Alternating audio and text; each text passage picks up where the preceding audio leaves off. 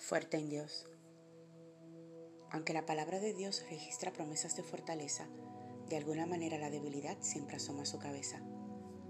Frente a situaciones adversas podemos vernos débiles. Ante otras situaciones podemos lucir física, intelectual o espiritualmente débiles.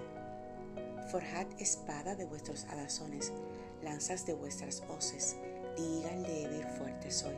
Joel 3:10 esta es la palabra que Dios le da al profeta para que el pueblo se prepare para un gran ataque. Sin embargo, no basta decirlo, hay que vivirlo. No necesitamos declarar una promesa, es necesario creerla y caminar en pos de ella.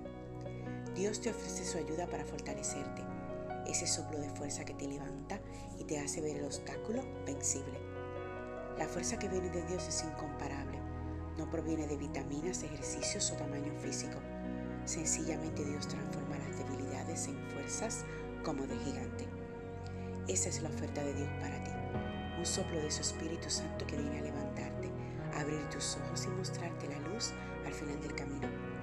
Puedes hablarle hoy a la debilidad que quiera asomarse y recordarle que con Dios serás más fuerte. Recibe bendiciones abundantes en este día.